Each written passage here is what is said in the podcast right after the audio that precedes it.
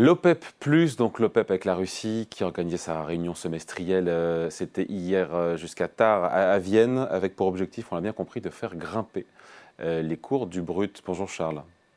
Bonjour David, bonjour tout le monde. Charles Sana, fondateur du site Insolentiae. Euh, c'est comment dire une. Euh, l'accord s'est fait à l'arraché, in extremis. Euh, il faut rappeler que l'OPEP c'est 40% quand même du pétrole qui est négocié dans le monde. juste une petite question à 75 dollars le baril avant la décision de couper un peu. on ne peut pas dire que le cours de l'or noir se soit effondré non plus. Je veux dire bon même si on prend comme référence les 120, 130 ou 140 dollars de mars 2022 au moment du début de la guerre en Ukraine. Pourquoi est-ce qu'il fallait absolument refermer un peu plus le robinet? Alors il faut refermer un. Alors est-ce qu'il fallait euh, Non, non. Euh, nous, en tant que pays, euh, en tant que pays importateur de pétrole et en tant que pays consommateur de pétrole, on n'a pas du tout envie que les pays de l'OPEP referment évidemment les, vannes de l'or noir la question, euh, à la question pourquoi veulent-ils le faire? Pour une raison, euh, pour une raison, enfin, si vous voulez, c'est pour une raison d'optimisation entre la production et la valorisation de leur stock. Le, le sujet, il est là en fait, c'est qu'on a un stock d'or noir, c'est-à-dire un stock de pétrole qui est un stock qui est en théorie fini, Hein, on, ne, fabrique pas de pétrole, euh, on l'extrait, on ne le fabrique pas. Donc chaque pays a un certain nombre de réserves. Alors vous avez deux types de réserves. Vous avez des réserves qui sont abondantes et faciles, enfin des grands champs faciles à, faciles à exploiter, puis d'autres champs de pétrole qui sont euh, très difficiles à, exploiter et beaucoup plus coûteux avec des rendements euh, qui nécessitent des prix d'extraction, enfin des prix de vente plus élevés parce que les coûts d'extraction sont, sont beaucoup plus élevés. Juste pardon, je coupe Charles, Charles, je vous en prie. Charles, j'entends, mais 75 dollars, il n'y a pas de drame. C'est un prix qui est quand même. Euh, on n'est pas à 20, 30 ou 40 ou 50 dollars le baril. Je veux dire, euh, est-ce qu'il y avait besoin en théorie, encore une fois, de bah, fermer le robinet? Oui, oui, David, quand vous êtes la alors vous avez vu, les, les, pays étaient, étaient très euh, divisés, des intérêts très divergents. Ils étaient très divisés parce qu'ils avaient des intérêts très divergents. Alors la Russie, elle a besoin de vendre du pétrole parce qu'elle a besoin de financer, euh, de financer euh, sa guerre en Ukraine, tout en sachant que avec les, les prix capés du, du, du bloqué du, du, pétrole russe, de toute façon, elle profite assez peu d'une augmentation importante des cours. Donc ça, c'est l'intérêt de la Russie. L'Arabie saoudite, elle, si on se concentre sur, sur l'Arabie Saoudite, n'oublions pas que, euh, et, je renvoie encore une fois tous les auditeurs au site officiel saoudien Vision 2030, Vision 2030, où en 2030, l'Arabie Saoudite considère qu'elle n'a plus de revenus du pétrole et qu'elle a fait complètement la mutation de son économie. Alors c'est c'est le projet de construction de villes dans le désert, Neom, etc., etc. Donc c'est majeur là le, le changement pour l'Arabie Saoudite. Donc l'Arabie Saoudite, elle a 7 ans de réserve de pétrole devant elle. Elle ne veut absolument pas vendre ses réserves de pétrole à 75 dollars le baril, alors qu'elle sait qu'elle pourrait les vendre peut-être à 120, 130, 150, 200 dollars à un autre moment euh, où il y aura plus de raréfaction et, des prix bien plus élevés. Donc c'est tout ça qui est en train de se jouer. C'est ce qui explique les divisions évidemment au sein de, l'OPEP, hein, ces intérêts très divergents à court terme, mais à moyen et à long terme, et c'est pour ça qu'un accord a fini par être trouvé, tous les pays producteurs de pétrole ont exactement le même intérêt, c'est-à-dire qu'ils n'ont pas intérêt à vendre pas cher les réserves de pétrole qu'ils pourraient vendre plus cher demain. Hum. L'annonce de l'OPEP s'est faite en deux temps hier. J'ai été surpris. D'un côté, on a, au début, on a dit dimanche, c'était vers 16-17 heures, euh, l'OPEP coupe de 500 000 sa production de pétrole. Et un peu plus tard dans la soirée, l'Arabie Saoudite, en solo, a annoncé une coupe de 1 million de barils le jour dès le mois de juillet. Euh, avouez qu'il y a un peu de cacophonie quand même là, non? Non, c'est pas de la cacophonie, c'est vraiment, je pense, je pense, des intérêts très divergents qui nous renseignent euh, de manière très précise sur la réalité de l'état des réserves de chacun des pays et de, leurs contraintes économiques respectives. Voilà, encore une fois, euh, on a quand même une baisse de la production de l'OPEP, euh, même si elle est faible, 500 millions de barils jour. Elle est, elle est de 500 millions, on est d'accord? 500 000 barils jour. On rajoute un million pour l'Arabie Saoudite.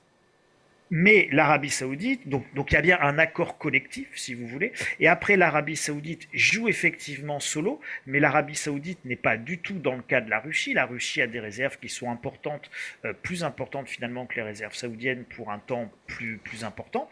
Euh, c'est pas le cas de l'Arabie Saoudite, qui elle a vraiment un, un, problème d'optimisation de vente de ces dernières réserves sur les sept prochaines années, à l'échelle historique et à l'échelle saoudienne, euh, c'est c'est demain, 2023-2030. Hein, bon, en gros, ils ont 50 pétrole abondant pas cher euh, pour eux à extraire encore. Donc, euh, donc ils n'ont pas du tout envie de vendre à bas prix ces réserves qu'ils pourront vendre à des prix plus élevés quand la croissance reviendra. N'oublions pas que là, on est dans un cycle de resserrement de taux d'intérêt dont on connaît à peu près les effets sur l'économie mondiale. La demande va se resserrer, donc comme la demande va se resserrer, comme l'économie va se resserrer, la croissance va diminuer, l'inflation évidemment aussi, puisque l'objectif c'est de casser la croissance pour casser l'inflation. Quand on casse la croissance, on casse la demande évidemment d'énergie.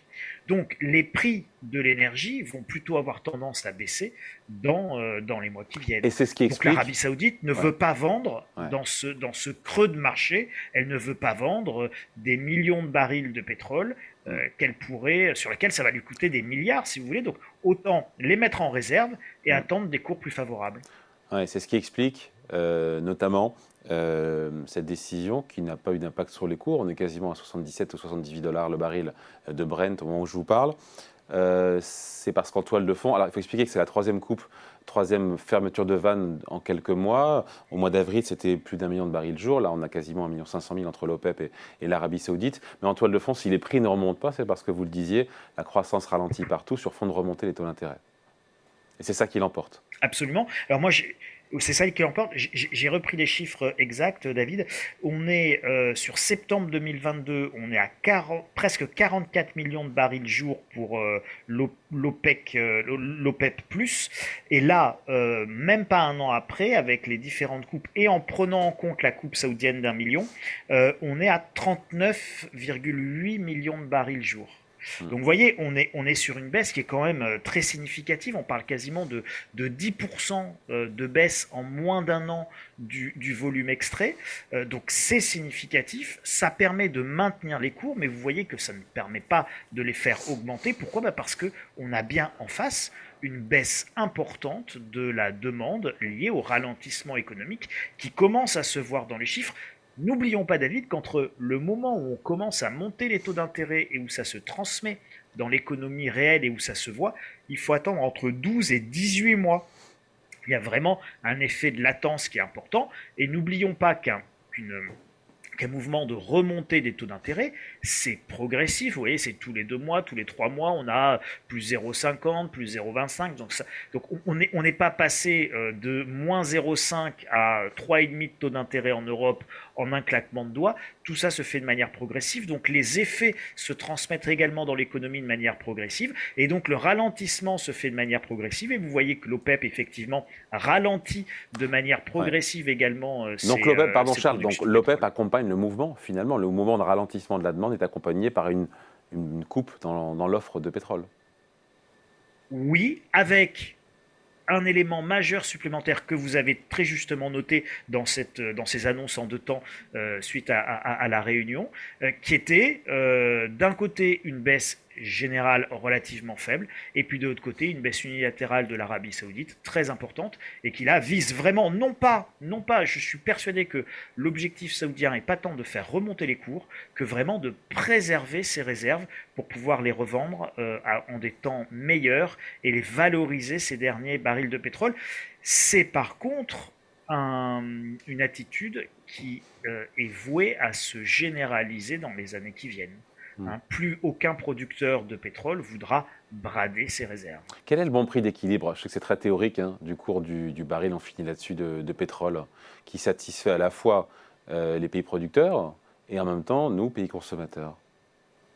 Alors, je crois que ça se pose plus en ces termes-là, David. Ça s'est posé comme ça, euh, et on est resté effectivement sur cette logique de euh, trouvons le juste prix d'équilibre consensuel qui arrange tout le monde et qui permet euh, de ne pas déprimer l'économie mondiale, mais de ne pas non plus trop appauvrir les pays producteurs. En fait, je pense que ça se pose plus du tout comme ça. On est, on est rentré dans une nouvelle phase des relations géopolitiques mondiales. Vous voyez bien le détachement de, de l'Arabie Saoudite, notamment de la la tutelle tutélaire américaine, voit ce rapprochement de l'Arabie saoudite avec la Russie, avec évidemment la Chine, euh, la négociation éventuellement en yuan même de, de, de, de ces, ventes de pétrole euh, à, la Chine.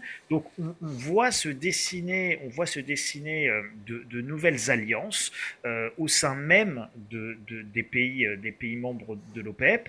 Euh, donc c'est plus la recherche du prix d'équilibre. Aujourd'hui, c'est deux choses. C'est d'une part de nouvelles alliances et la valorisation euh, optimale des ultimes ou des dernières réserves dont certains pays disposent. C'est typiquement le cas qu'on peut illustrer avec, avec l'Arabie saoudite. Le deuxième élément, c'est un élément très fort autour de la géopolitique monétaire encore une fois, depuis la fin des accords de Bretton Woods 1971, nous sommes sur euh, un dollar qui doit sa force qu'au fait qu'il soit la monnaie, euh, le pétrodollar, c'est-à-dire la monnaie des échanges d'énergie. Sans pétrole, il n'y a plus de pétrodollars. C'est bête à dire, hein, mais pour que vous ayez des pétrodollars, encore faut-il qu'il y ait beaucoup de pétrole négocié en dollars. Et là, vous avez vraiment un double enjeu dont le prix du baril n'est plus le sujet. Le prix du baril n'est plus le sujet. Le sujet, c'est la valorisation optimale des dernières réserves pour un certain nombre de pays. Et puis, un immense conflit géopolitique autour de la place du dollar dans les échanges, notamment avec l'énergie, et tout ça est en train d'être complètement rebattu. Donc là, on est face à deux changements majeurs, et ça, c'est les deux sujets, à mon avis, les plus importants qu'il faut le regarder, plus que le cours du pétrole en lui-même. Allez, merci beaucoup. Point de vue, explication signé Charles Sana, fondateur du site Insolentiae. Merci Charles, salut. Merci David, merci à tous.